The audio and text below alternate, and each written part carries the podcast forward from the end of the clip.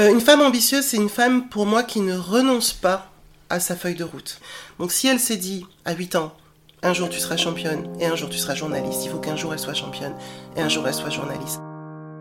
Fille d'un musicien camerounais et d'une fonctionnaire française d'ascendance espagnole, 17 fois championne de France du saut en hauteur, pendant plus de 20 ans, notre invitée a détenu les records de France des catégories cadette, junior, espoir et senior.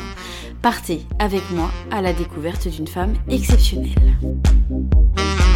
Mais ma motivation, c'est vrai que quelque part, elle effaçait mon stress parce que moi, chaque compétition était une récompense par rapport à la dureté de l'entraînement.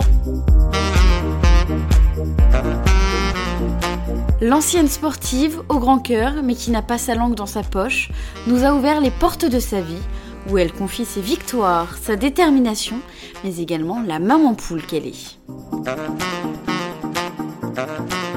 Moi, une maman, de toute façon, forcément, a intérêt à avoir une cape de super-héros parce qu'elle court toujours dans tous les sens et que euh, beaucoup de choses reposent sur ses épaules, encore aujourd'hui, même si euh, on a beaucoup, beaucoup de papas super-héros aujourd'hui aussi.